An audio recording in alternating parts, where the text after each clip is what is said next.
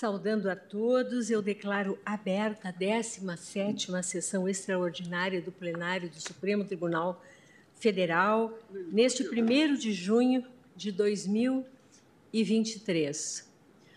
Um cumprimento especial, como sempre, aos eminentes pares que estão conosco presencialmente, também ministro Dias Toffoli, que nos acompanha de forma remota, ao senhor Procurador-Geral da República, doutor Augusto Brandão de Aras, às senhoras e senhores advogados, senhoras e senhores servidores, e também faço o registro da presença neste plenário dos estudantes do curso de Direito das seguintes instituições de ensino: Instituto Brasileiro de Ensino, Desenvolvimento e Pesquisa, o IDP, Brasília, e Universidade do Estado de Mato Grosso, UNEMAT, Campos de Julho, Mato Grosso, e da Universidade de Brasília, Centro de Estudos Constitucionais Comparados.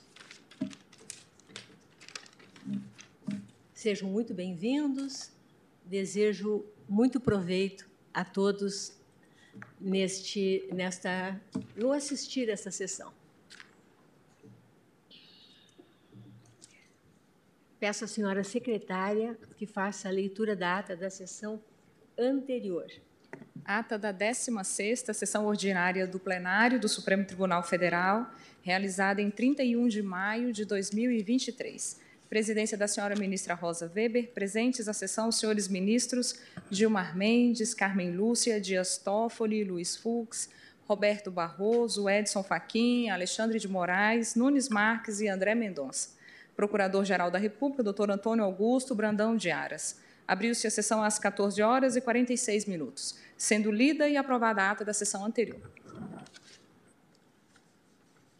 Consulto os eminentes pares quanto à ata da sessão anterior. Pedi, inclusive, que fosse remetida aos gabinetes cópia da, do dispositivo de ontem para uma eventual correção. Nada foi encaminhado. A ata está aprovada.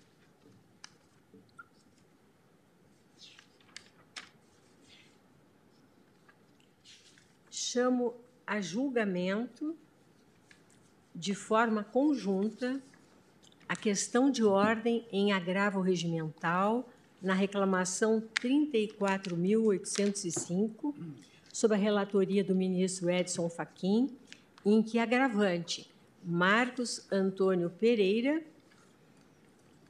e agra, eh, Marcos Antônio Pereira e a Amicus Cúria. E a questão de ordem em agravo regimental na reclamação 36.131, procedente do Paraná, também sob a relatoria do ministro Edson Fachin e que corre sob sigilo. Na verdade, as questões de ordem foram suscitadas quando do julgamento das reclamações na turma e eu vou. O eminente relator encaminhou para apreciação no plenário virtual e houve pedido de destaque do ministro Gilmar Mendes. Nas duas. Vamos reiniciar o julgamento. Por isso, passo a palavra ao eminente ministro Luiz Edson Fachin. Pois não, senhora presidente, cumprimento Vossa Excelência os eminentes eh, pares, o senhor Procurador-Geral da República, doutor Augusto Aras, advogados e advogadas aqui presentes, estudantes que também acompanham esta sessão. Senhora Presidente, eh, numa síntese muito breve, nós temos uma regra no regimento e casos diante desta regra que têm recebido interpretações distintas. Objetivo dessas duas questões de ordem nada tem a ver com o julgamento das reclamações, cujo desfecho já se deu no âmbito da própria turma.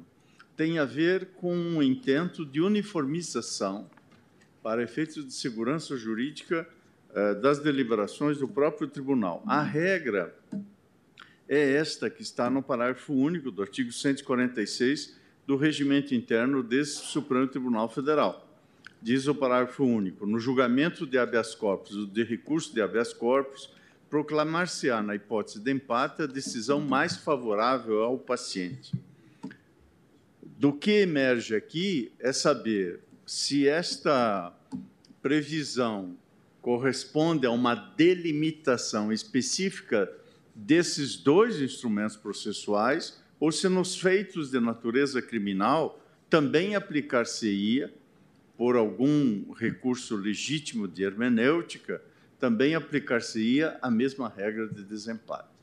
De modo que, é, a guisa de relatório, então, senhora presidente, eminentes pares, digo tratar-se de questão de ordem submetida pela colenda segunda turma ao plenário desse Supremo Tribunal Federal, nos autos das reclamações 34.805 e 36.131, nos termos do artigo 7 inciso 4 do regimento interno, destinada essa questão de ordem, ou destinadas, eis que são duas, mas com exatamente o mesmo objeto, destinada à uniformização da interpretação dos dispositivos regimentais que regulamentam as situações de empate nas deliberações colegiadas no âmbito das turmas em matéria criminal, em razão de eventual ausência de algum de seus integrantes ou em razão de vaga.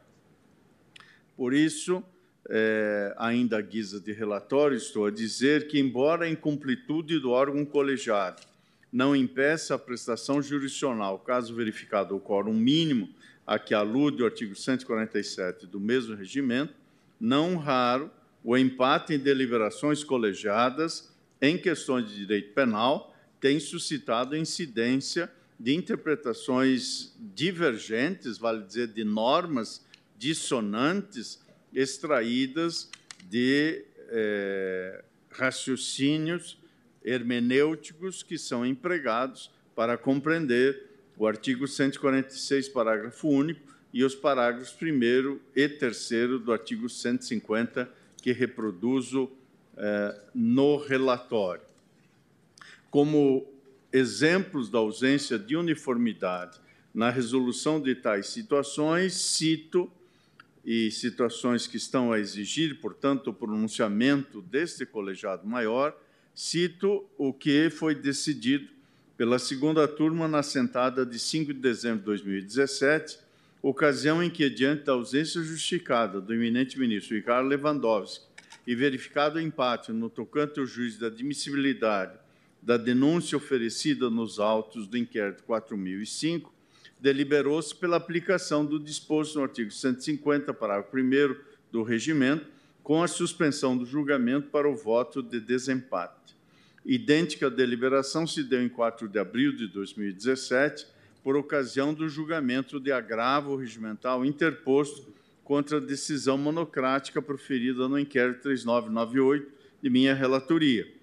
E em 5 de junho de 2018, por ocasião do recebimento da denúncia oferecida nos autos do inquérito 4011 da relatoria do eminente ministro Ricardo Lewandowski. Tal encaminhamento, no entanto, não se deu no julgamento da reclamação 2132, ocorrida em 22 de fevereiro de 2016, oportunidade na qual deliberou-se por maioria de votos pela aplicabilidade da norma prevista no parágrafo 3 do artigo 150 do Regimento Interno, não obstante não estivesse sob análise habeas corpus recurso em habeas corpus ou recurso em matéria criminal, proclamando-se o resultado diante do empate em conformidade com a pretensão do requerente. Bem como assim se passou no julgamento da reclamação 37235, realizado em 18 de fevereiro de 2020. Diante de tal cenário, e assim conclua a parte do relatório, a bem da segurança jurídica que a sociedade espera dos pronunciamentos jurisdicionais que emanam desse Supremo Tribunal Federal, busca-se, por meio de questão de ordem, a uniformização do tratamento das situações de empate verificadas em julgamentos realizados nas turmas em matéria criminal. Ou seja, mais do que defender aqui um, um ponto de vista, o que se almeja é ter uma uniformização desta matéria para que eh, situações eventualmente conflitantes de interpretação não se verifiquem. Esse é o relatório, senhor presidente, e indago se passo ao voto. Sim. Por favor, prossiga, ministro Fachin. Pois não. Inicialmente, a delimitação da questão de ordem. De início, cumpre assentar que a presente questão de ordem, proposta e acolhida pela Colenda segunda turma na sessão de julgamento de 1 de setembro de 2020, é limitada à definição do conteúdo e alcance dos dispositivos legais e regimentais que tratam da resolução das situações de empate nas votações colegiadas, visando a uniformização da prestação jurisdicional no âmbito do Supremo Tribunal Federal. Na presente assentada, não está em deliberação o mérito dos agravos regimentais interpostos nas reclamações 34.805 e 36.131, já julgados pela segunda turma deste tribunal, segundo a interpretação que se deu à época do regimento interno deste Supremo Tribunal Federal. Está assim delimitada a questão de ordem. Em segundo lugar, trato de expor as soluções divergentes em casos idênticos e a necessidade de uniformização em respeito ao princípio da isonomia. Digo, a propósito, que nos termos do inciso 4 artigo 7 do regimento interno desse tribunal, compete ao plenário resolver as dúvidas que forem submetidas pelo presidente ou pelos ministros sobre a ordem do serviço, a interpretação ou execução do regimento, destinando-se a presente questão de ordem a tratar da aplicação das regras de julgamento em casos de empate em deliberações colegiadas, especialmente nas causas de natureza criminal, para as quais tanto o Código de Processo Penal quanto o regimento interno possuem disciplina específica. No âmbito da colenda segunda turma, trago em destaque julgamentos de feitos de natureza penal em que, diante do empate verificado na votação, mas considerada a ausência eventual de um dos eminentes integrantes, deliberou-se pelo sobrestamento da proclamação para a colheita do voto de desempate. Reporto-me ao decidido na sentada de 5 de dezembro de 2017, ocasião em que, diante da ausência justificada do eminente ministro Ricardo Lewandowski e verificado o empate no tocante ao juiz de admissibilidade da denúncia oferecida nos autos do inquérito 4005, deliberou-se pela aplicação do disposto no artigo 150, parágrafo 1 do regimento, com a suspensão do julgamento para colher o voto de desempate. Idêntica deliberação se deu em 4 de abril de 2017, por ocasião do julgamento de agravo regimental interposto contra a decisão monocrática proferido no inquérito 3998 de minha relatoria e em 5 de junho de 2018, por ocasião do recebimento da denúncia oferecida nos autos do inquérito 4011 da relatoria do eminente ministro Ricardo Lewandowski. No entanto, situações houve nas quais, embora superável o empate na ausência eventual de um de seus integrantes, recorreu-se à regra de julgamento própria dos habeas corpus, proclamando-se o resultado em favor do requerente e desconsiderando-se o voto de desempate. Refiro-me a título exemplificativo o que se deu por ocasião dos julgamentos dos agravos regimentais nas reclamações 34.805 e 36.131, ambos julgamentos realizados em 1 de setembro de 2020. Ambos os feitos tinham por objeto a definição da competência ao processamento e julgamento de inquéritos declinados pelo Supremo Tribunal Federal em razão de incompetência sobreveniente. Em ambos, diante do empate na votação ocasionado pela ausência eventual e justificada do sempre decano, o eminente ministro Celso de Mello, decidiu-se pela proclamação do resultado mais favorável ao réu e, portanto, com provimento dos agravos regimentais interpostos pelos respectivos reclamantes, circunstâncias que deram ensejo à presente questão de ordem, que foi acolhida no colegiado da segunda turma. Acerca desses julgamentos, no voto reproduzo as respectivas emendas que me escuso de ler, eis que elas traduzem com fidelidade o que acabo de mencionar. A seguir, menciono que, no mesmo sentido, foram as deliberações tomadas nos seguintes feitos: na PET 8.193, na PET, esta julgada em 6 de abril de 2021, na PET 8.090, julgamento de 8 de setembro de 2020, na reclamação 32579, julgamento de 1 de setembro de 2020, e na PET 81, melhor dizendo, 8179, julgamento em 10 de março de 2020. O que se percebe, portanto, é que temos soluções díspares para situações idênticas, o que torna imperiosa a necessidade da definição do sentido e alcance das normas que disciplinam empate nas votações em prestígio à segurança jurídica e ao princípio da isonomia.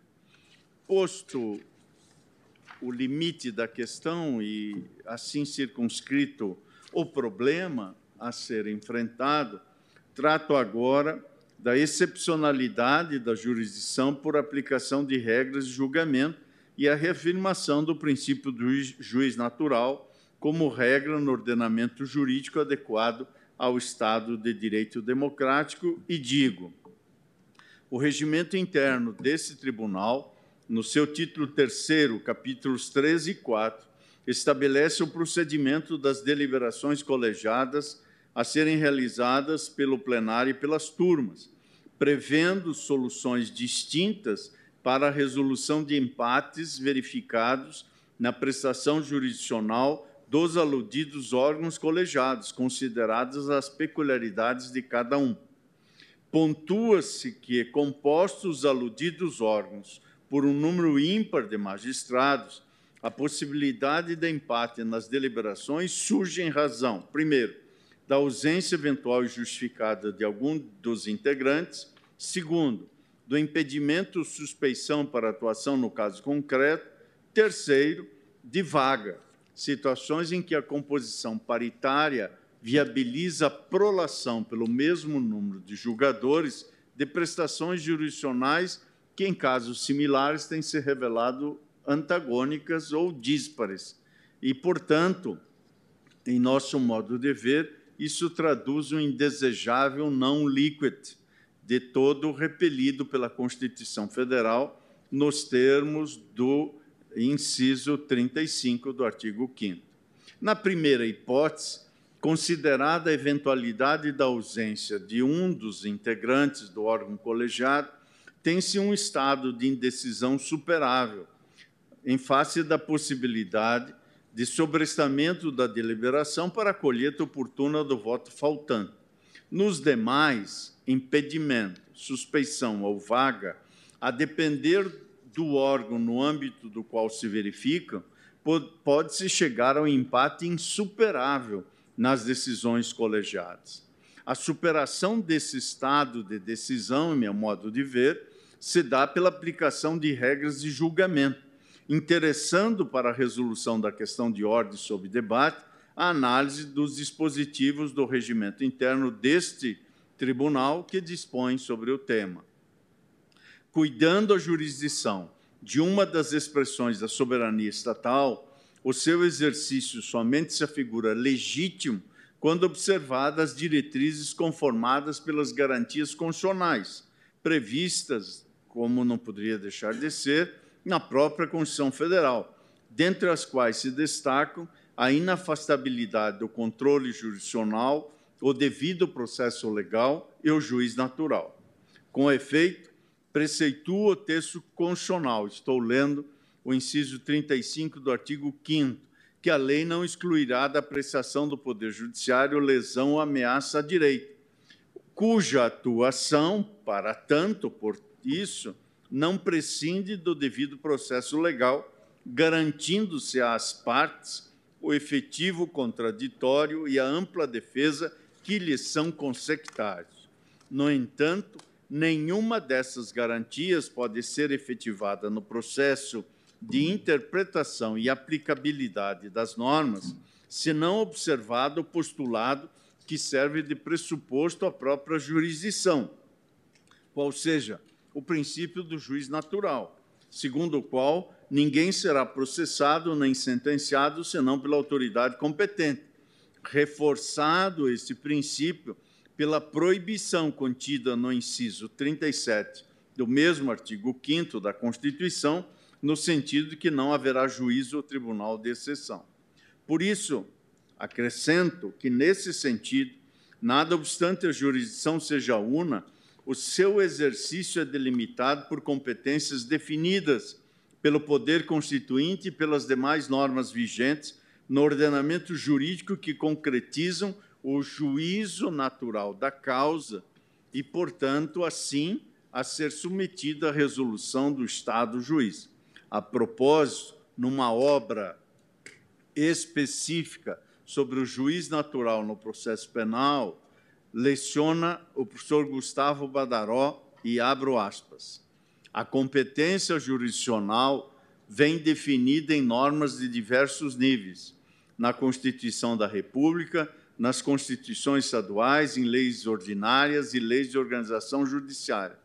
Se nesses diversos níveis legislativos há regras para a definição da autoridade competente, e se a Constituição assegura, sem qualquer ressalva, o processamento e o julgamento pela autoridade competente para que se respeite tal garantia do juiz natural, o órgão jurisdicional deve ser competente por respeitar todas as normas constitucionais e infraconstitucionais de competência, ou seja, o juiz competente é aquele que, segundo todos os critérios de competência que operam ao longo do processo de concretização da competência, sejam eles fixados pela Constituição ou por leis infraconstitucionais, e tenha atribuição para legitimamente julgar um caso concreto, é o que escreve o professor Gustavo Badaró. Por isso, na divisão de competências, a Constituição Federal de 1988 atribuiu o exercício da jurisdição a juízes e tribunais, sendo característica desse, como regra, a atuação colegiada, ressalvadas as hipóteses em que o ordenamento jurídico autoriza a prestação jurisdicional singular pelos seus membros.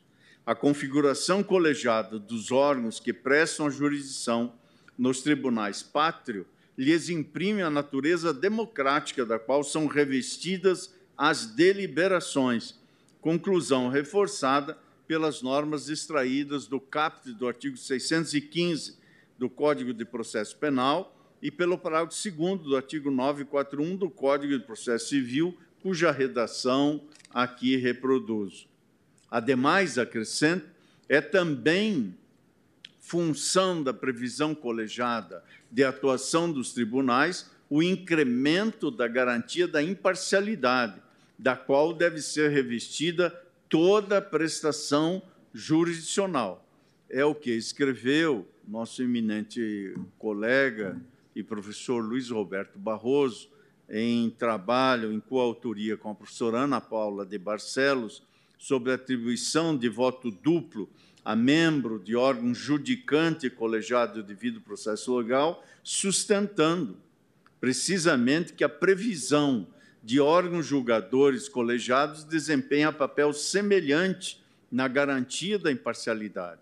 Por meio dos colegiados, reduz-se o impacto de eventuais idiosincrasias pessoais e fomenta-se o controle recíproco, sobretudo argumentativo entre seus membros. Adicionalmente, a ordem jurídica constitucional, o infraconstitucional exige ainda, em determinadas hipóteses, a manifestação do colegiado por uma maioria qualificada, subordinando a decisão à formação de um consenso mais abrangente entre seus membros e eis aí a citação que venho de fazer. Diante disso, me permito então considerar a missão constitucional de uniformização da jurisprudência atribuída aos tribunais nos limites das respectivas competências, reforçada pelo disposto, para muitos considerado pleonástico, mas quizá seja imprescindível, o disposto no artigo 926 do Código de Processo Civil, segundo o qual os tribunais devem uniformizar sua jurisprudência e mantê-la estável, íntegra e coerente, em face do que um debate plural é proporcionado pela composição colegiada dos órgãos jurisdicionais que viabiliza o melhor acertamento, a melhor solução das questões controvertidas, cujo resultado refletirá o entendimento a ser seguido pelos demais órgãos do Poder Judiciário em casos análogos, como expressão da segurança jurídica que se espera da jurisdição. Por essas razões, o juiz natural das causas submetidas a conhecimento e julgamento pelos tribunais pátrios é, em regra, o órgão colegiado definido nos respectivos regimentos internos, os quais, a seu turno, integram o arcabouço normativo por meio do qual se define o juiz competente para prestar a jurisdição e não os magistrados singularmente considerados. Porque vocacionados não só à prestação jurisdicional, como exercício do monopólio estatal, à resolução de conflitos, mas ao aprofundamento no conhecimento das questões controvertidas e pacificação das relações sociais por intermédio da consolidação da jurisprudência e a manutenção da sua estabilidade, integridade e coerência, os órgãos colegiados são instituídos na, or na organização dos tribunais em conformidade com essa fórmula democrática de composição não paritária, única a concretizar o comando normativo que deflui do artigo 615 do Código de Processo Penal e parágrafo 2 do artigo 941 do Código de Processo Civil. E mais importante, assim impede-se a ocorrência de um não líquido, ou seja, de uma não prestação jurisdicional gerado pela confluência de um mesmo número, portanto, do empate de um mesmo número de posições antagônicas. No entanto, é certo que não se pode esquecer, não se pode olvidar, que os órgãos colegiados instituídos na estrutura organizacional do Supremo Tribunal Federal são regimentalmente autorizados a funcionar, mesmo quando não presentes todos os seus integrantes, desde que observado o quórum mínimo previsto no artigo 143, caput para o plenário, e no 147 para as turmas. Em ambos os casos, tal autorização regimental, que inequivocamente se coaduna com os postulados da inafastabilidade da jurisdição e da celeridade na sua prestação, dá ensejo à eventual configuração paritária do órgão colegiado, razão pela qual o próprio regimento interno preocupou-se em disciplinar a resolução da prestação jurisdicional nos casos de empate. E, portanto, reitero que, embora a completude do órgão colegiado não impeça a prestação jurisdicional, caso verificado o quórum mínimo, as situações de empate em deliberações colegiadas em questões de direito penal no âmbito das turmas não têm tido, em casos que são significativos em termos quantitativos, resolução uniforme. Eis que se extrai normas divergentes dos dispostos, dos dispositivos, melhor dizendo, dos artigos 146, parágrafo único, e parágrafos 1 a 3 do artigo 150 do regimento deste tribunal. Portanto, eu estou a me referir as deliberações que se sucedem em classes processuais distintas do habeas corpus e do seu recurso ordinário, em especial nos procedimentos de competência originária desse tribunal, ou seja, PET, ou petições, reclamações, inquéritos e ações penais. E, portanto, o debate que aqui se coloca é precisamente a aplicação ou não da resolução do empate em favor do paciente, à luz do que dispõe o regimento interno. Em meu sentir, e aqui, senhora presidente Menezes Pares, exponho a percepção que tenho para a solução do problema, é, posto que temos, de fato, uma questão a solucionar, entendo que tal regra vem sendo estendida para deliberações outras, ainda que em sede de direito penal, arrostando dispositivos regimentais e, quiçá, o entendimento firmado pelo plenário da Corte em casos análogos. Com efeito, o estudo dos precedentes emanados do plenário deste tribunal revela que o recurso à proclamação do resultado favorável ao réu como máxima do direito penal que privilegia o status libertatis e a presunção de inocência só se afigura legítimo ressalvados os casos de habeas corpus, recurso ordinário em habeas corpus e recurso em matéria criminal, quando o colegiado se depara com uma situação insuperável a impedir a aplicação da norma, como se extrai da leitura conjugada dos parágrafos 1 e 3 do artigo 150 do regimento interno desse tribunal, que, pela sua relevância, me permito rememorar. O artigo 150 prevê: o presidente da turma terá sempre direito a voto. Parágrafo 1. Se ocorrer empate, será adiada a decisão até tomar-se o voto do ministro que esteve ausente. Parágrafo 2. Persistindo a ausência ou havendo vaga, impedimento ou licença de ministro da turma por mais de um mês, convocar-se-á ministro da outra, na ordem decrescente de antiguidade. Parágrafo 3. Nos habeas corpus e recursos em matéria criminal, exceto o recurso extraordinário, havendo empate, prevalecerá a decisão mais favorável ao paciente ou réu.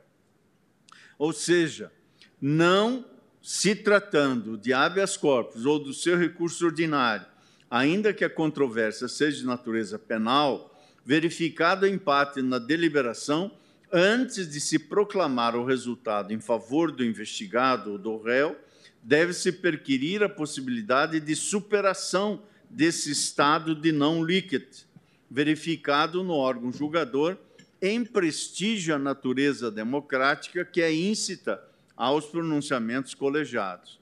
A depender da circunstância, por vezes, o empate na deliberação colegiada se revela superável diante da ausência apenas eventual de um dos integrantes do órgão, situação que tem sido resolvida pelo plenário desse tribunal com a suspensão do julgamento para a colheita oportuna do voto faltante, ainda que se trate de causa criminal.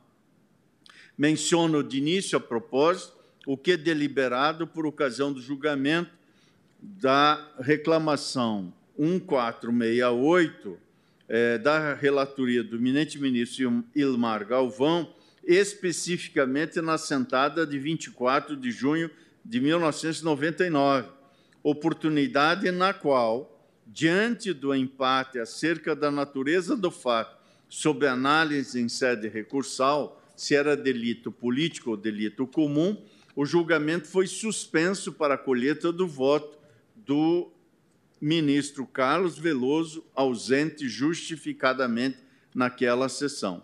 No mesmo sentido, foi conduzido o julgamento da ação penal 433, de relatoria da ministra Ellen Grace, oportunidade em que, verificado o empate na votação acerca do mérito da denúncia em relação a um dos acusados, e mesmo diante da iminente prescrição da pretensão punitiva, que se consumaria no dia seguinte à assentada do dia 4 de março de 2010, o plenário do Supremo Tribunal Federal decidiu pelo sobrestamento da deliberação para a colheita do voto do ministro Eros Grau, então ausente.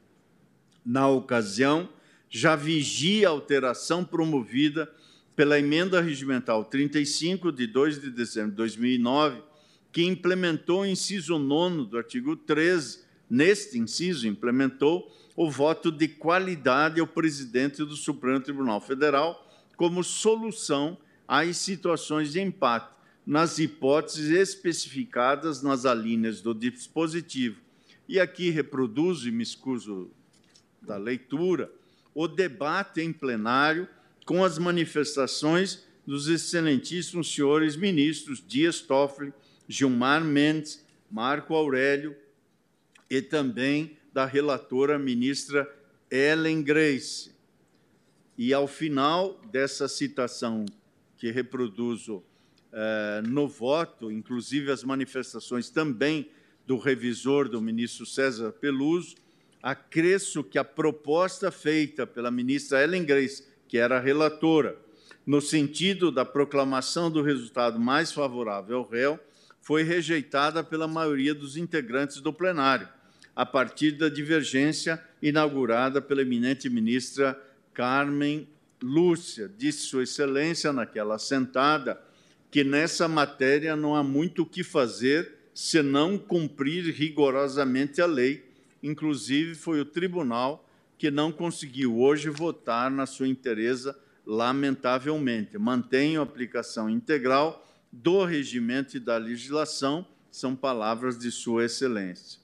Esse debate também se fez presente no julgamento da ação penal 470, oportunidade na qual o plenário contava com uma vaga não preenchida, razão pela qual, diante da composição paritária, deliberou-se pela proclamação da decisão mais favorável aos réus em caso de empate.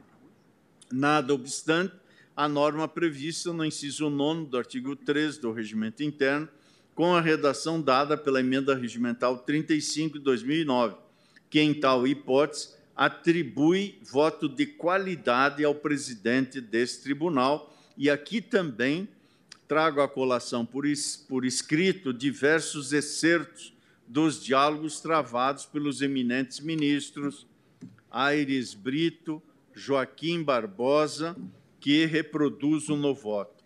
Posteriormente, em assentada de 26 de junho de 2013, por ocasião do julgamento da ação penal 516, o tribunal voltou a reafirmar que, em caso de empate superável diante da eventual ausência de algum dos seus integrantes, a solução não deve ser outra senão a suspensão da deliberação para a tomada do voto faltante, rejeitada a questão de ordem suscitada da tribuna, naquela sentada pelo advogado.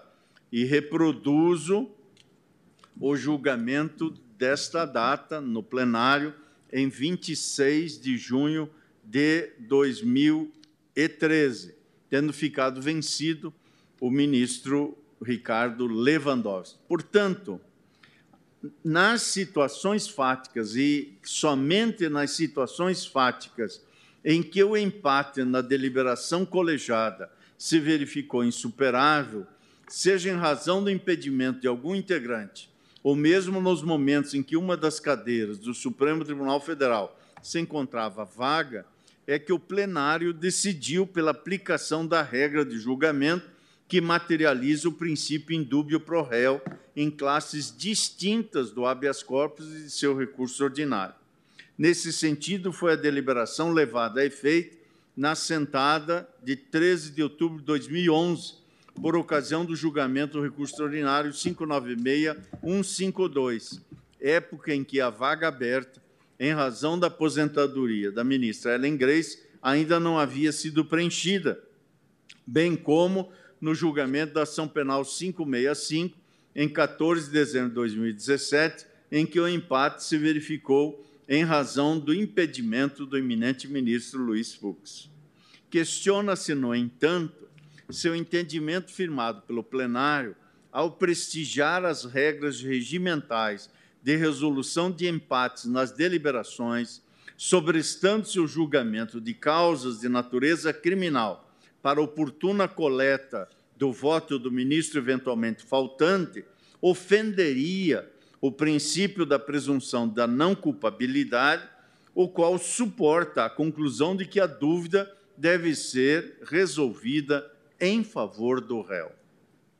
Sobre isso, parece-me, como é disso, que nenhuma outra regra expressa ou implícita prevista pelo poder constituinte é provida de natureza absoluta, sujeitando-se, portanto, a um juiz de ponderação quando circunstancialmente conflitante, com garantias outras igualmente tuteladas no texto constitucional, o que traz à colação a definição da estrutura normativa da presunção de não culpabilidade como proposta é, numa obra específica sobre a matéria do professor Maurício Zanoide de Moraes, é, sob o título Presunção de Inocência no Processo Penal Brasileiro, análise de sua estrutura normativa para elaboração legislativa e para a decisão judicial. Por isso,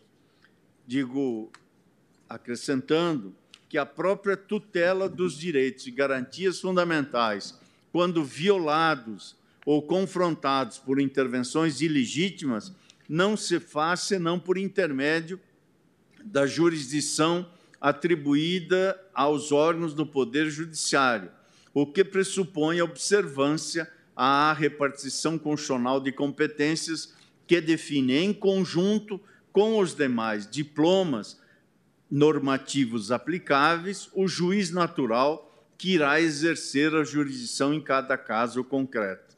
Quando a competência recai sobre órgãos jurisdicionais colegiados, os quais se manifestam em regra. Pela maioria dos seus integrantes, a jurisdição somente se afigura legítima quando manifestada como resultado da deliberação majoritária do aludido órgão, sempre que as condições fáticas assim o permitam, ainda que para tal desiderato seja necessário o sobressamento do julgamento para a coleta do voto faltante, ressalvadas as hipóteses em que a prestação jurisdicional seja premente. Por sua vez, o recurso às normas de julgamento previstas no ordenamento jurídico para a resolução de empate como exceção à regra da deliberação majoritária, só se revelaria legítimo quando o estado de indecisão for insuperável, como forma de evitar o não liquid vedado pelo artigo 5 inciso 35 da Constituição Federal. Considerada a composição do plenário desse tribunal, o empate na votação somente será insuperável na hipótese em que um de seus integrantes declarar-se suspeito ou tiver um impedimento reconhecido, diante da inexistência de previsão constitucional de convocação de magistrado de qualquer outro tribunal pátrio. Nas demais hipóteses, vaga, licença médica superior a 30 dias, ausência eventual e justificada, apenas nas questões urgentes é que o tribunal deve valer-se das regras de julgamento. Vale dizer, voto de qualidade do presidente, inciso 9 do artigo 13, proclamação de solução contrária pretendida, caput do artigo 146, ou proclamação do resultado mais favorável ao paciente no julgamento de habeas corpus e recurso em habeas corpus, parágrafo único do artigo 146, todos do regimento interno. Não havendo urgência e não se tratando do julgamento de habeas corpus do seu recurso ordinário, deve ser observado o juiz natural, que no Supremo Tribunal Federal é materializado no plenário e nas turmas, por meio de deliberação majoritária, ainda que para seu alcance seja necessária a suspensão da votação. Essa é, aliás, segundo me parece, a solução dada pelo próprio regimento interno nos casos de empate verificado no âmbito das turmas, preferindo-se o adiamento da deliberação para a tomada de voto do ministro ausente. Parágrafo 1 do artigo 150. bem como convocação de ministro da outra turma, parágrafo 2 do artigo 150, nos casos de vaga, impedimento ou licença de ministro por mais de um mês. E assim, avançando neste voto e já começando a parte final, trato, senhora presidente Eminentes Pares, o parágrafo 3 do artigo 150 do regimento interno desse Supremo Tribunal Federal. E aqui entendo que cumpre assentar que o parágrafo 1 do artigo 615 do Código de Processo Penal preceitua que, havendo empate de votos no julgamento de recurso, se o presidente do tribunal, Câmara ou turma, não tiver tomado parte na votação, proferirá o voto de desempate. No caso contrário, prevalecerá a decisão mais favorável ao réu. Por sua vez, o parágrafo 3 do artigo 150 do regimento interno desse tribunal prevê nos empates verificados nas deliberações de habeas corpus e recursos em matéria criminal, levadas essas deliberações a efeito perante as turmas, prevê a proclamação da decisão mais favorável ao paciente ou réu, excepcionando de tal regra, contudo, o julgamento de recursos extraordinários.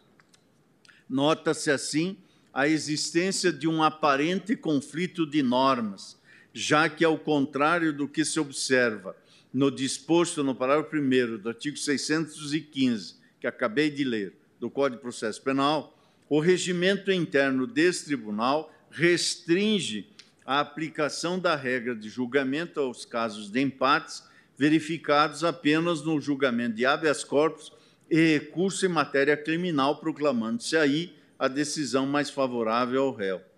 Porém, segundo o entendimento consolidado no que entendo ser a jurisprudência desse tribunal, o dispositivo contido no regimento interno que acabo de citar, por ter sido editado na vigência da Constituição de 1969, que conferia ao Supremo, nos termos da linha C, parágrafo 3 do artigo 119, competência para dispor sobre o processo e o julgamento dos feitos de sua competência originária ou recursal, esta percepção que se tem é de que tal regra foi recepcionada pelo regime constitucional com status de lei.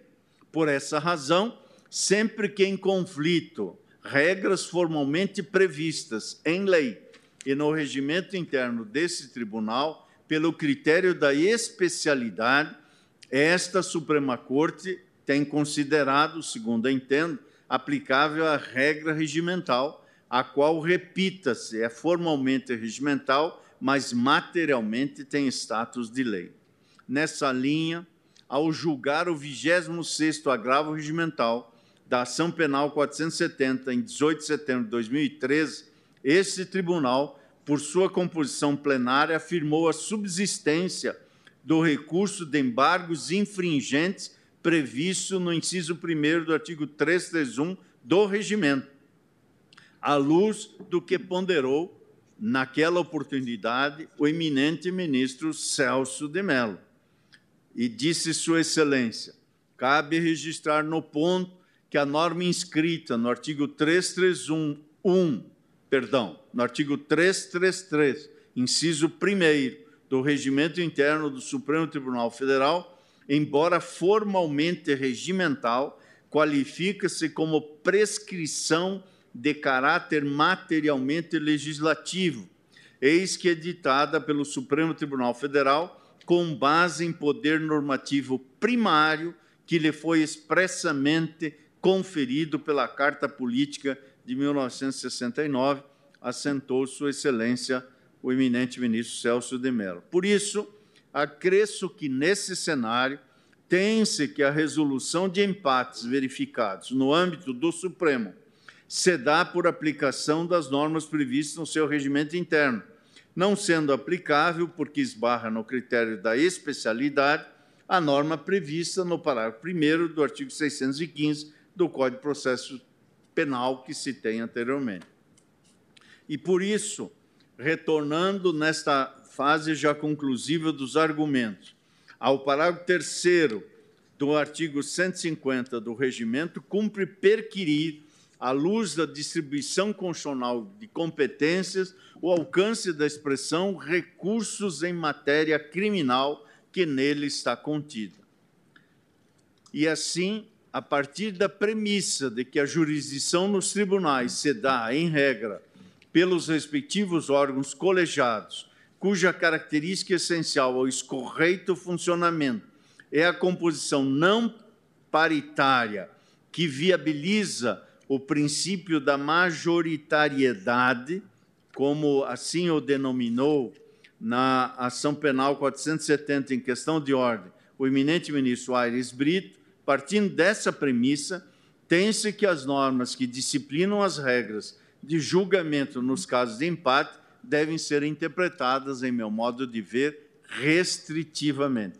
Nesse passo, a expressão recursos criminais não pode ser interpretada senão dentro dos limites da competência recursal ordinária atribuída ao Supremo Tribunal Federal no inciso 2 do artigo 102 da Constituição Federal, segundo a qual compete ao Supremo Tribunal Federal, principalmente, a guarda da Constituição, cabendo-lhe, inciso 2, julgar em recurso ordinário, letra A, o habeas corpus, o mandado de segurança, o habeas data, o mandado de injunção decididos em única instância pelos tribunais superiores, se denegatória a decisão, e letra B, o crime político.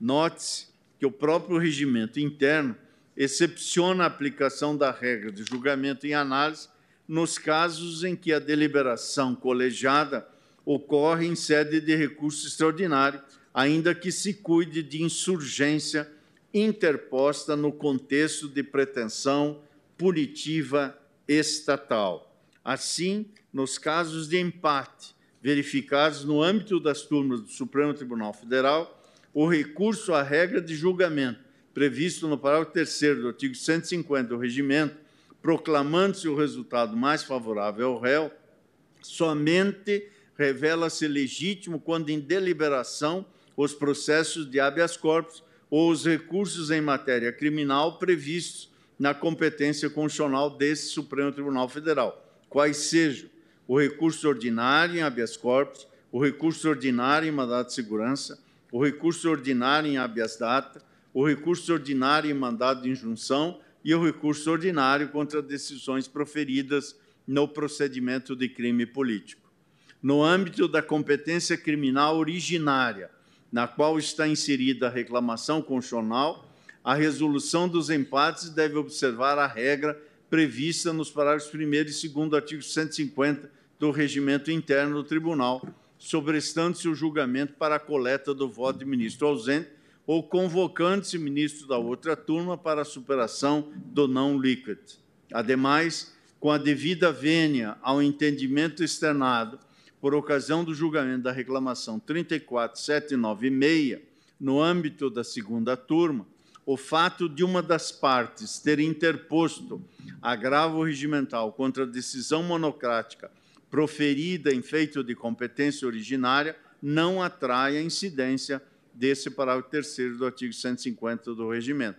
Com efeito, a interposição de agravo regimental, recurso que viabiliza a devolução da jurisdição monocrática ao órgão colegiado, não tem o condão de alterar a competência constitucionalmente atribuída ao Supremo, tampouco viabilizar a incidência de regra de julgamento em classe processual expressamente excluída pelo regimento interno, como é o caso do recurso extraordinário.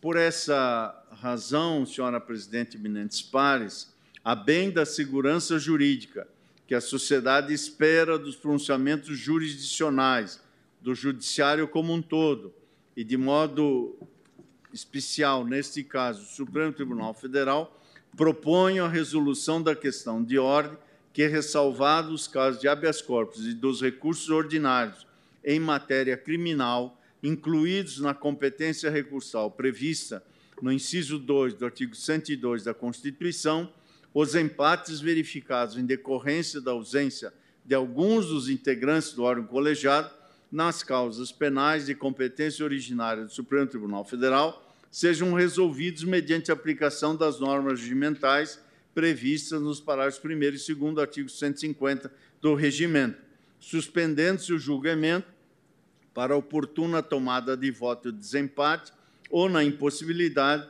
convocando-se ministro da outra turma para a resolução do não líquido. Antes de concluir o voto, senhora presidente, gostaria de eh, salientar que a primeira inclusão dessas questões de ordem no calendário de sessão de julgamento se deu em 6 de outubro de 2021, ou seja, essa é uma matéria que já de algum tempo reclamava a solução e casos recentes, aliás, recentíssimos, mostram a importância dessa definição para que não tenhamos, em cada caso, uma indefinição. Como eu disse ao início, mais do que uma tese, o que proponho a este plenário é que saiamos daqui com uma definição para que não se tenha dúvidas e controvérsias maiores acerca dessa solução. É o voto, senhor presidente. Agradeço a Vossa Excelência, ministro Faquim. E como o processo foi destacado no plenário virtual pelo ministro Gilmar Mendes, nosso decano, eu passo a palavra à Sua Excelência. Obrigado, senhora presidente. É... O tempo é cruel e, de fato, é, já esperamos essa definição há algum tempo e ainda é, agora, é, ontem, ante, é, nós tivemos essa discussão sobre empate eh, em caso de eh, condenação criminal, né? e, portanto, com todas as consequências diante da inevitabilidade de ausência, neste caso aqui, sem nenhuma possibilidade de, de composição. E vi também que, recentemente, hoje até fui fazer a verificação, presidente, a Câmara, em 22 de 3 de 23, aprovou substitutivo do deputado Elmar Nascimento ao projeto de lei 3453, prevendo a decisão mais favorável ao réu no julgamento de todos os casos criminais, se houver empate. E o processo está avançado no Senado, encontrando-se atualmente com parecer favorável na CCJ do senador Everton. Portanto, só para fazer um registro deste necessário diálogo institucional. Portanto, é, as coisas é, prosseguem dentro dessa dinâmica. Os processos foram incluídos na pauta de julgamento duas questões de, é, de ordem em reclamações que tratam de idêntica questão as reclamações 34.805 e 36.131, nas quais se discute a regra de julgamento aplicável para a solução de empates em processos criminais. Nesses dois feitos, houve idêntica programação por parte da segunda turma, com o provimento dos recursos dos agravantes e a afetação ao pleno da tese atinente à regra aplicável em casos de empate em julgamentos de matéria penal, ou seja, se é o caso de aplicação da regra do parágrafo 2 do artigo 150 do regimento, que determina a suspensão do processo até o comparecimento do ministro ausente para desempatar o julgamento, ou então se deverá ser aplicada a regra expressa no parágrafo 3 do mesmo artigo 150, que impõe a prevalência da regra mais favorável ao paciente ou réu. Nas referidas reclamações, a defesa do requerente suscitou dúvida relevante que deveria ser resolvida pelo Tribunal Pleno de forma equânime para ambos os processos. Então, é, a mesma questão foi suscitada na, nas duas reclamações. Mas, como já apresentou agora, é, com a lealdade de sempre o ministro Edson Fachin, é, o tema veio ao plenário para discussão da tese, não dos casos que estavam submetidos à, à turma. Portanto, esses casos já se encontram decididos e encerrados, de modo que eu vou poupar é, o tribunal da leitura desta digressão a propósito. Digo o seguinte agora, sobre a questão afetada relativa ao empate em julgamentos de processos criminais. No que se refere à questão afetada, entendo que razões normativas e pragmáticas impõem a aplicação da regra prevista no, no artigo 150, parágrafo 3 do regimento, de modo que se aplique sempre a decisão mais favorável ao réu em casos de empate em julgamentos colegiados em processos penais. Em termos normativos, registro que no processo penal a presunção de inocência prevista no artigo 5 inciso 57 da Constituição acarreta diversas consequências amplas à estruturação de suas categorias próprias, podendo ser definida como uma pedra de toque de toda a construção da dogmática processual penal. Já foi citado na doutrina, Maurício Zanoide de Moraes e Júlio Illuminato costumam definir o conteúdo da presunção de inocência em três aspectos: regra de tratamento, regra probatória e de juízo. Em relação à questão aqui levantada, mostra-se relevante a sua esfera como regra de juízo, como opção democrática para a distribuição do risco de erro judiciário, a situação de dúvida dela de levar à tomada de decisão mais favorável ao réu. Em casos de julgamento por órgãos colegiados, ainda que normalmente formados com um número ímpar de juízos, há situações em que a ausência de algum membro pode acarretar empate na votação, ou os casos eventuais de impedimento ou suspeição.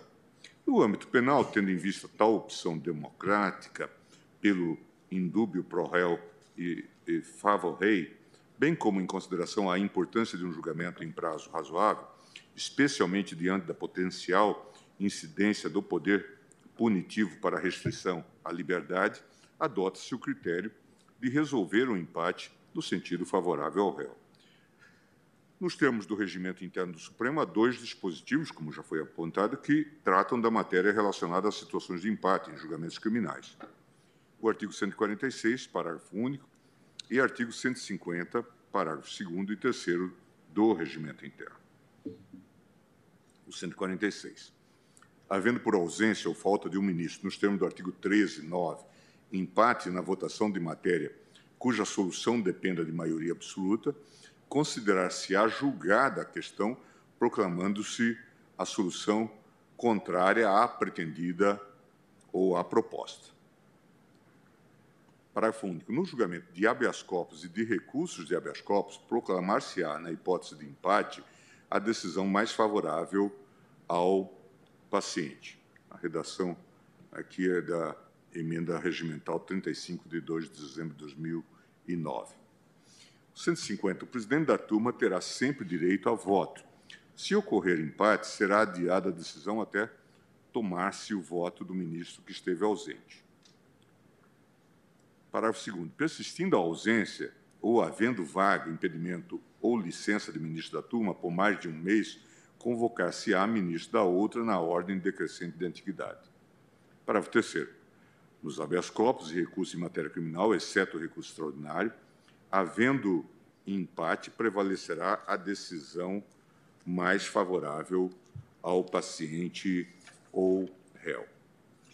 Assim, o regimento interno tem regra expressa que nos habeas corpus e recursos em matéria criminal, exceto o recurso extraordinário, havendo empate, prevalecerá a decisão mais favorável ao paciente ou réu. Aqui devemos interpretar recursos em matéria criminal, como também abarcando, entendo, hipóteses de agravos regimentais, ainda que em ações penais originárias. Não por outra razão, parece-me que, quando quis o regimento afastar a aplicação do entendimento mais favorável ao réu em situações de empate, fê-lo expressamente, como no caso do recurso extraordinário. Nesse sentido, podemos encontrar diversos precedentes da segunda turma em que, mesmo não se tratando o feito de habeas corpus, o colegiado fez incidir a regra contida no parágrafo único do artigo 146. Cite-se como exemplo o julgamento do, de agravo regimental na reclamação 20.132, relatoria do ministro Teori Zavascki, em que a segunda turma, diante de situação de empate, aplicou o entendimento mais favorável ao réu.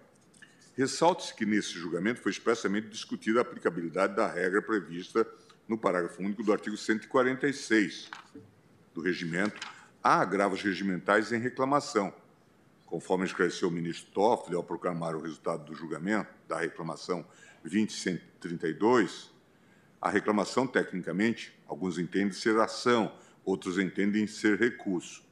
Dizia ele ainda, eu mesmo entendo ser ação, mas no caso, quando fala em recursos em matéria criminal, o que o regimento interno está a dizer é as medidas judiciais cabíveis, excetuando apenas e tão somente o recurso extraordinário.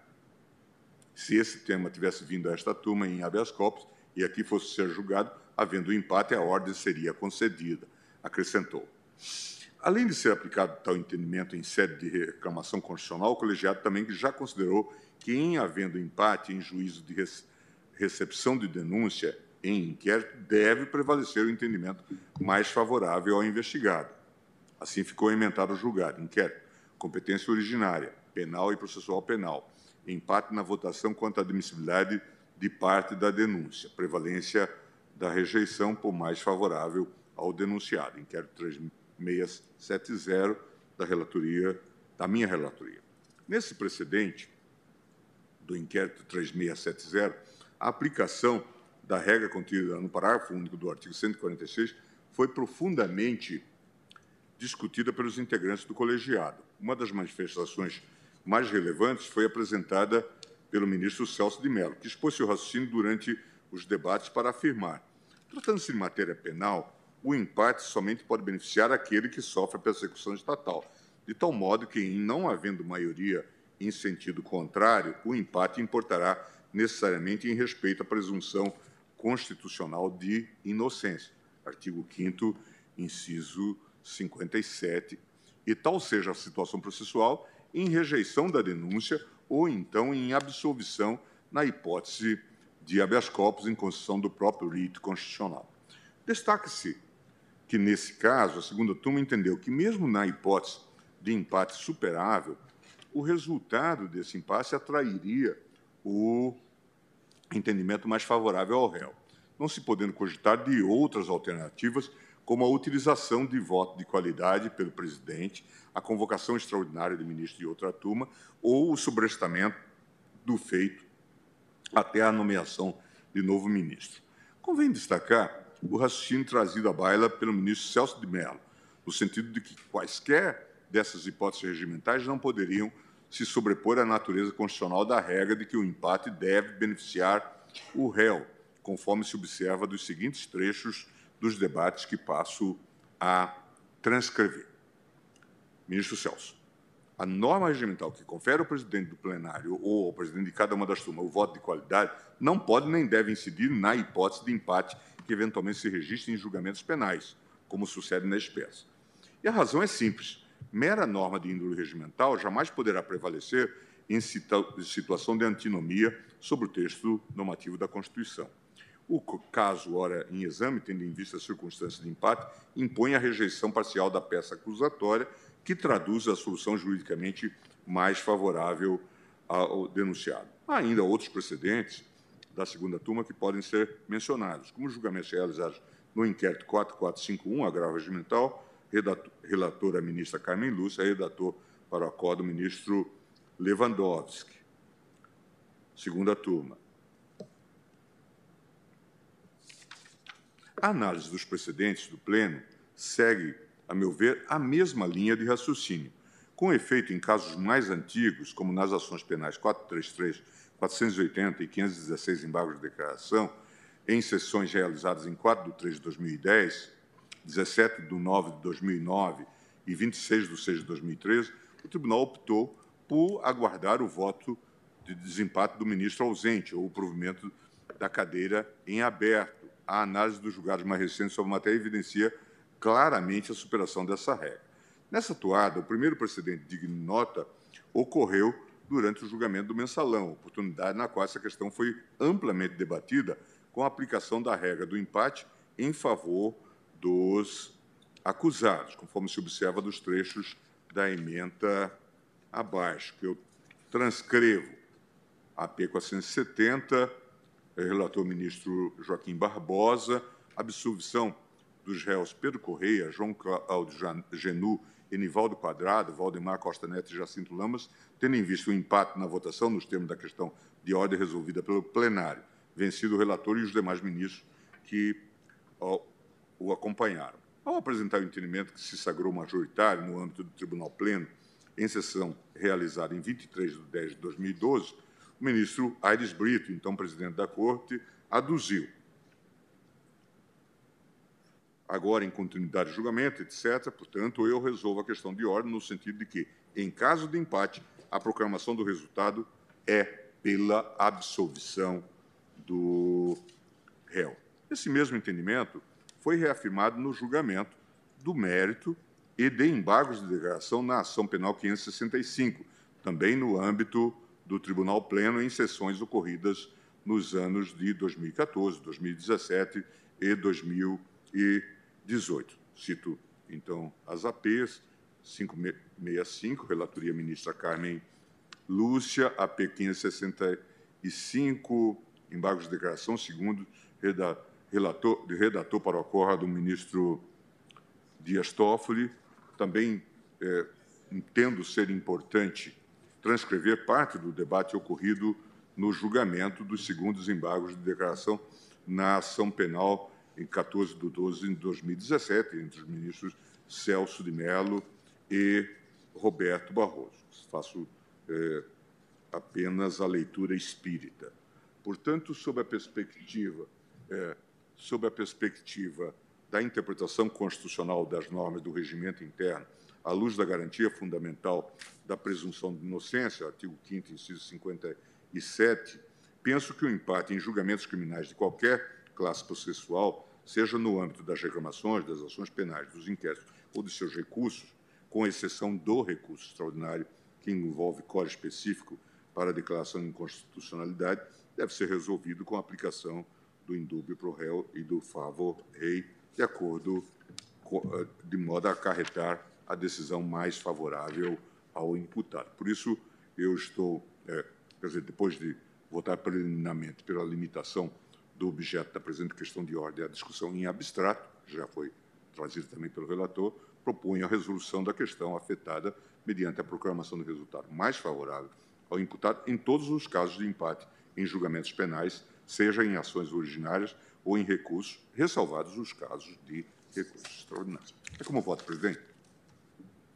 Agradeço ao ministro Gilmar Mendes e senhores ministros, senhora ministra, cumprimentando a ministra Carmen Lúcia, eu vou propor que se suspenda a sessão, porque vamos receber a visita do presidente da Finlândia, que está prevista para o horário das 16 às 16h30.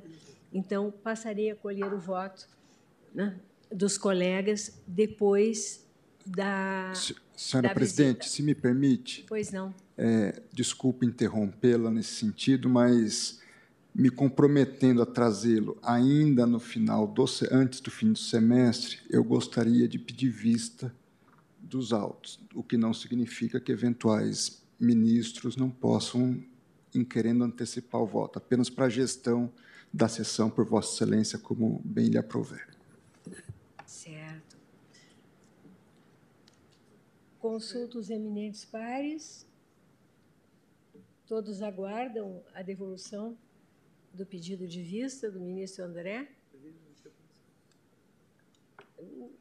É um tema bastante conhecido, mas eu acho oportuno, sempre uma oportuna uma reflexão, se o eminente ministro André assim entende necessário, se comprometendo a trazer antes do final do semestre, porque nós estamos já enfrentando o problema dos empates, enquanto né, não tivermos o nosso 11º ministro indicado.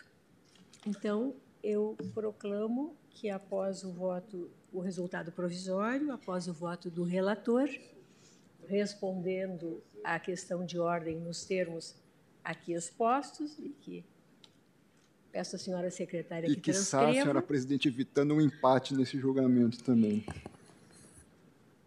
É, Por estarmos Pode ser que nós. Ele estava no plenário virtual, mas nada impede que cada colega, por óbvio. Já havia maioria, inclusive. Já havia maioria, já estava definido quando houve pedido do, de vista.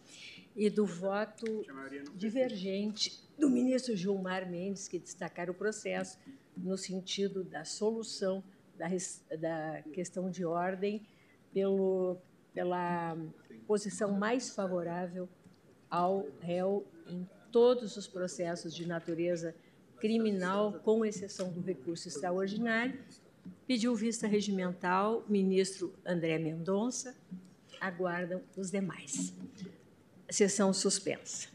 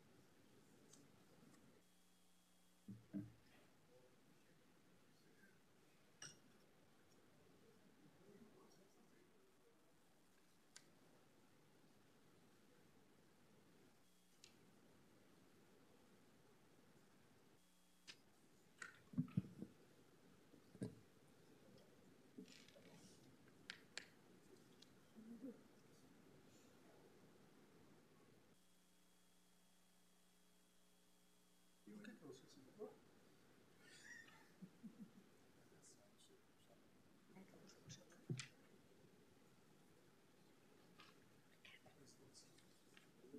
Podemos nos sentar, obrigada. Reaberta a sessão.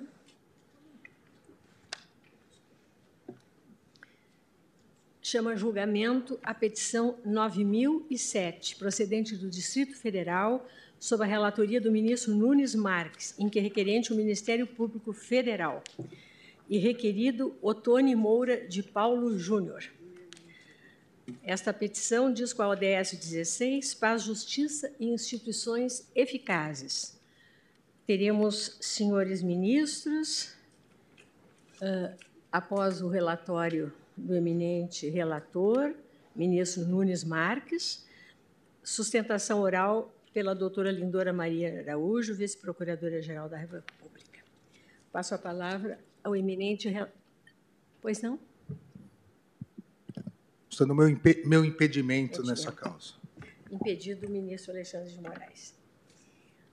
Pois não, ministro Nunes Marques, Vossa Excelência está com a palavra para o relatório. Senhora Presidente, ministra Rosa Weber, em, na pessoa de quem saúdo todos os ministros dessa corte, senhora Subprocuradora-Geral da República, senhores advogados, acadêmicos de direito, servidores, meu boa tarde a todos. É, senhora Presidente, o relatório é bastante sucinto. Trata-se de denúncia oferecida pelo Ministério Público Federal contra o deputado federal Otoni Moura de Paulo Júnior pela prática, em tese, dos crimes previstos no artigo 139, difamação, por cinco vezes. Artigo 140, injúria, por 19 vezes, acumulado com o artigo 69, concurso material, e artigo 141, inciso 2, contra funcionário público em razão de suas funções, e inciso 3, por meio que facilite a divulgação da calúnia e da difamação, todos do Código Penal Brasileiro. Por petição de folhas 261 e 270, o denunciado apresenta a resposta à acusação, requerendo ao final, abro aspas, a.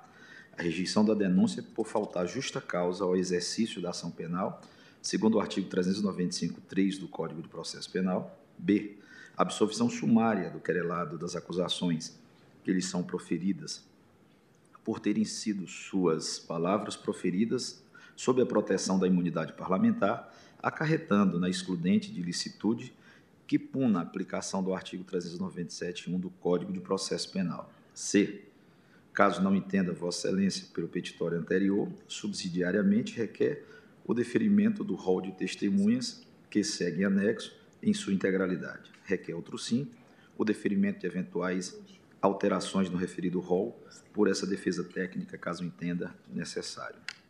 Fecho aspas, folha 270. Procuradoria-Geral da República reitera integralmente os termos da denúncia e requer ao final. A. Recebimento da denúncia oferecida, com a citação do réu, para responder aos termos da ação penal. B. Alteração da classe desta petição para ação penal.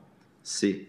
Ao final da instrução, seja julgada procedente a pretensão punitiva para condenar o réu nas penas correspondentes dos artigos 139, difamação, por cinco vezes, 140, injúria, por 19 vezes, combinados com os artigos 69, em concurso material, 141, aumento de um texto da pena, inciso 2, contra funcionário público, inciso 3, presença de várias pessoas ou por meio que facilite a divulgação, bem como do delito previsto no artigo 344, grave ameaça no curso do processo, por duas vezes todos do Código Penal fechou aspas.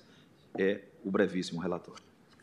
Agradeço ao ministro Nunes Marques. Concedo a palavra à doutora Lindora Araújo, vice-procuradora-geral da República, para a sustentação oral. Obrigada. Cumprimento excelentíssima senhora presidente, ministra Rosa Weber. Cumprimento ao excelentíssimo senhor ministro relator, Nunes Marques, os excelentíssimos senhores ministros, e igualmente a todos os senhores e senhoras advogadas. Trata-se de denúncia oferecida pelo Ministério Público Federal em desfavor do deputado federal Otônio Moura de Paulo Júnior, conhecido como Otônio de Paula, após representação do ministro Alexandre de Moraes. O deputado foi denunciado pela prática dos crimes tipificados nos artigos 139, difamação por cinco vezes, 140, injúria por 19 vezes, estes combinados com os artigos 69, concurso material, e 141 e 141, 2, crimes praticados contra funcionário público em razão de suas funções. E três, crimes, praticados, crimes cometidos por meio de que facilite a divulgação da difamação e da injúria, e pelo delito previsto no artigo 344, coação no curso do processo por duas vezes todos do Código Penal. Não vou correr, tá? Posso falar devagar? Eu estou querendo ser rápida. Não, não. A exordial acusatória narra que nos dias 16 de junho e 5 de julho de 2020, o denunciado, primeiro, atribuiu em cinco vezes distintas por meio que facilita a divulgação das difamações, fatos ofensivos à reputação do ministro Alexandre de Moraes. Ofendeu por 19 vezes a dignidade e o decoro do referido magistrado por meio que facilita a divulgação de injúrias. Utilizou nessas ocasiões de violência moral e de grave ameaça contra Sua Excelência com o fim de favorecer interesse próprio e alheio. O denunciado figurava como investigado em inquérito que tramita nesta Corte por supostamente sustentar a ruptura institucional em redes sociais. As condutas imputadas ao deputado Tony Moura de Paula Júnior ocorreram após decisão de 27 de maio de 2020, proferida pelo ministro Alexandre de Moraes, relator do inquérito 4.828, que, dentre outras diligências, autorizou o afastamento dos sigilos bancário e fiscal do denunciado. Em live realizada no dia 16 de junho de 2020, após esclarecer que a transmissão estava sendo gerada de local estranho à Câmara dos Deputados, o que lhe tira total alegação de imunidade, qual seja o Aeroporto Internacional de Brasília, o denunciado em coação contra a autoridade que deferir as medidas cautelares contra o próprio denunciado, insinuou que, ao contrário do deputado, o ministro Alexandre de Moraes teria o rabo preso. Com escritórios de advocacia, disse o deputado, entre aspas, por favor, com escritórios de advocacia que trabalham com ministros do STF, o que retiraria a imparcialidade do ministro, afirmando, entre aspas, não tenho rabo preso, não sou bandido. Agora eu não sei se o sigilo bancário do ministro Alexandre de Moraes for quebrado se ele pode ter a mesma paz que eu estou tendo. Eu não sei se o sigilo de qualquer ministro do STF for quebrado, como eles quebraram o meu sigilo. Agora, se eles não têm o rabo preso, se eles podem mostrar o que eles ganham, se eles podem mostrar os escritórios aqui de Brasília que trabalham para eles, e todo mundo sabe disso, ok? Fecha aspas. Após essa primeira difamação, o deputado Tony de Paula utilizou-se de violência moral com o intuito de constranger futuras intervenções do ministro relator do inquérito 4828, a beneficiá-lo sob pena de retaliação, ao afirmar que, aspas, se alguém está pensando que eu vou me acovardar, amigo, pode vir quente que eu estou fervendo. Pode vir quente que eu estou fervendo. Fecha aspas. Na mesma ocasião, o denunciado praticou a primeira injúria a terceira e quarta difamações, ao referir-se ao magistrado como canalha, afirmando que, ao contrário do ministro, ele não, ele não colocou o caráter no balcão de negócios e que não fez, com o próprio nome, o que, na sua visão, o ministro teria feito com ele. Sugeriu ainda que o relator do inquérito 4.828 poderia ter se beneficiado financeiramente junto a supostos amigos, integrantes de organizações criminosas. É o que se extrai do seguinte registro da gravação, aspas, eu não coloquei o meu caráter no balcão de negócios, eu não fiz do meu nome o que o senhor fez do seu. Eu tenho honra, ministro, eu tenho caráter, ministro, levanta a minha vida toda. E você vai ver que eu não preciso ter vergonha do meu passado como você, ministro Alexandre de Moraes.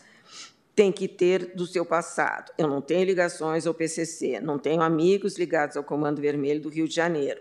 Não tenho, nunca precisei de dinheiro deles para nada, ministro Alexandre de Moraes. Agora, eu não sei se um dia o senhor já precisou ou não. Fecha aspas. O denunciado voltou a empregar a expressão rabo preso, para dizer que o ministro está acostumado é a ameaçar quem tem isso, que, que quem tem rabo preso novamente coloca o galho dentro. Fecha aspas. Ou seja, nessa quarta conduta difamatória, referiu que a autoridade teria, sob sua ótica, um comportamento covarde por só ameaçar pessoas envolvidas com atividades ilegais. Durante a live, o deputado Otônio de Paula deixou claro que seu pronunciamento estava sendo veiculado por meio de comunicação que facilitava a divulgação das ofensas, a fim de assegurar que chegassem ao conhecimento do ofendido vociferando. Tanto eu sou sujeito homem que eu estou falando aqui numa live para chegar até o senhor, tá? Fecha aspas. Ao encerrar a live, o denunciado ainda intimidou o ministro, ou pelo menos pretendeu intimidar o ministro, dando a entender ainda que, de forma indireta, dados o tom de sua voz e o ar de revide de suas palavras, que eventual medida de busca e apreensão à sua residência implicaria a queda da autoridade, disse ele, aspas. Não sei se o senhor autorizou a busca e apreensão na minha casa amanhã. Eu não sei se vai chegar a esse ponto a sua covardia. Eu verei, escute bem, eu verei, o povo brasileiro verá a sua queda. O senhor está me ouvindo, ministro? Nós veremos a sua queda de forma democrática, de forma republicana, eu verei a sua queda. Ah, está me ameaçando? Não, ministro, que é isso? Quem sou eu para ameaçar ministro? Fecha aspas. Após a declaração da prisão temporária do jornalista Oswaldo Eustáquio Filho, sucedida da decisão que o proibiu de acessar as redes sociais, também no curso do inquérito 4.828, o denunciado gravou e transmitiu outra live por meio do Facebook em 5 de julho de 2020, em condições de tempo e lugar distintas da live, ante live anterior, que havia sido realizada em 16 de junho de 2020. A gravação foi repostada nas diversas redes sociais do denunciado e contava com mais de meio milhão de visualização, visualizações até o dia 13 de 8 de 2020, com incentivo de, do próprio deputado, que o encorajava o seu compartilhamento. No vídeo, o denunciado proferiu diversos insultos contra o magistrado, referindo-se a ele por duas vezes como um déspota, somando mais duas injúrias, segundo e terceiras condutas contra o ministro. Ele afirmou, aspas, Alexandre de Moraes mandou libertar agora há pouco Oswaldo Eustáquio, mas lhe proibiu de usar suas redes sociais. Sim, Alexandre de Moraes é um déspota. Você sabe o que é um déspota? É uma autoridade que exerce poder através da tirania. É um tirano, é alguém que passa por cima das leis para o seu bel prazer. E isso é Alexandre de Moraes, um déspota, que a cada dia está com menos respeito da população brasileira. Fecha aspas. Mais nove injúrias, da quarta à décima segunda conduta, se seguiram, duas referindo-se de forma depreciativa à calvície do ministro, enquanto nas demais se alude à autoridade como alguém que não teria dignidade ou seria de baixa estatura moral. Foram as palavras. E eu vou pedir licença a todos para não repetir palavras que não são é, são palavras muito depreciativas e que a população e as pessoas que estão nos ouvindo não merecem ouvir. Então, mais ou menos, são palavrões, como se diz, e eu peço licença, ministra presidente, para não repeti-las. Posso? Então, passado essas outras palavras, que eu pedi licença e não vou repeti-las, eu vou continuar. Durante a live de 5 de 7 de 2020, o denunciado, repetindo o insulto que já havia utilizado anteriormente, em 16 de 6 de 2020, empregou novamente a expressão canalha por cinco vezes, para referir-se ao ministro. Nesta segunda live, também houve nova tentativa de constrangimento feita por meio de uma ameaça com contornos de vingança. Na ocasião, o denunciado deixou subentendido que a revelação de dados sigilosos do ofendido estaria sendo cogitada como forma de pressioná-los de pressioná-lo a tomar decisões diversas no, no, referido inquérito, que favorecessem os interesses do denunciado e de Oswaldo Eustáquio. Essa percepção pode ser confirmada no seguinte trecho, abre aspas, o seu impeachment está chegando, seu impeachment está chegando, Moraes. Você sabe por quê, Moraes? Porque você não passa de uma investigação, você o que você fez comigo. Ele está repetindo exatamente as coisas anteriores. Com os deputados bolsonaristas, você não consegue uma investigação se quebrar teu sigilo bancário, se quebrar seu sigilo telefônico, se quebrar o seu sigilo de microdados e de internet, você não sobrevive a uma investigação Moraes. Fecha aspas. O denunciado ainda agrediu verbalmente o. Novamente, ele, ele continua dizendo palavrões que eu não vou sujeitar essa corte nem as pessoas que estão nos ouvindo. Após o denunciado proferir uma difamação quinta disfarçada de indagação no sentido de que tanto ele como os outros ministros do Supremo gozariam de privilégios indevidos. E, por fim, xingou, xingou novamente todos eles de covardes, praticando a 19ª injúria. Novamente, ele vai dizer muitos palavrões que eu também vou deixar de submeter à corte, que não é necessário.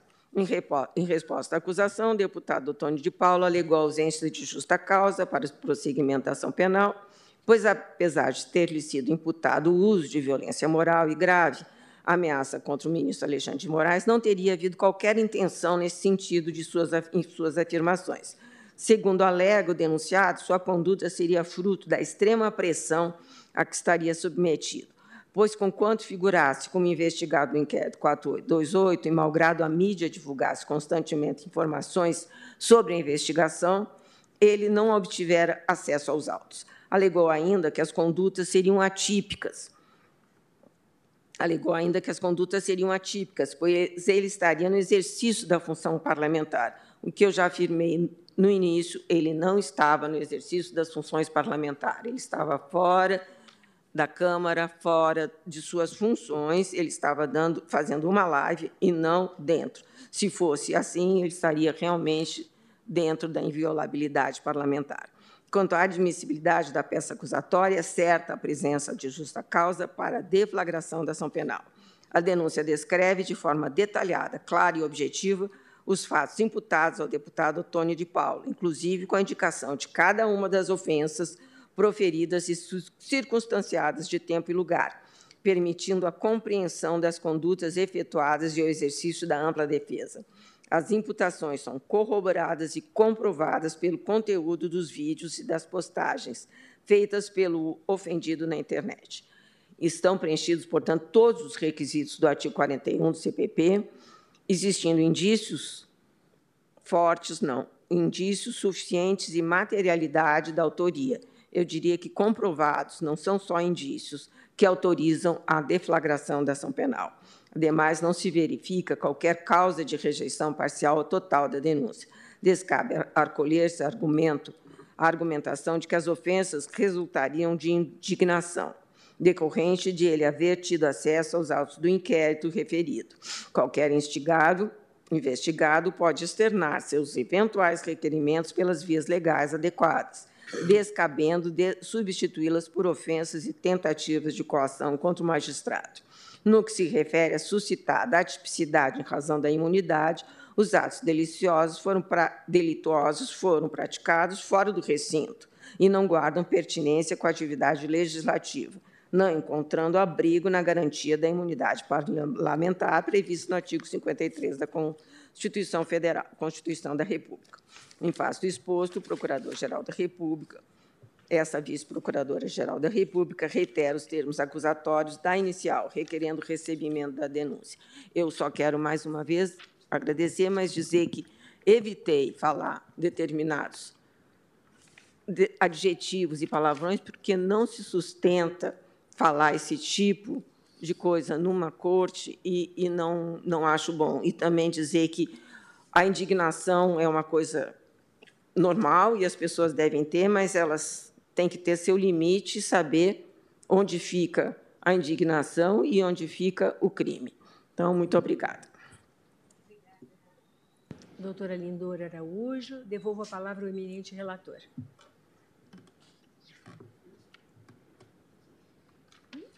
Não, não tem sustento.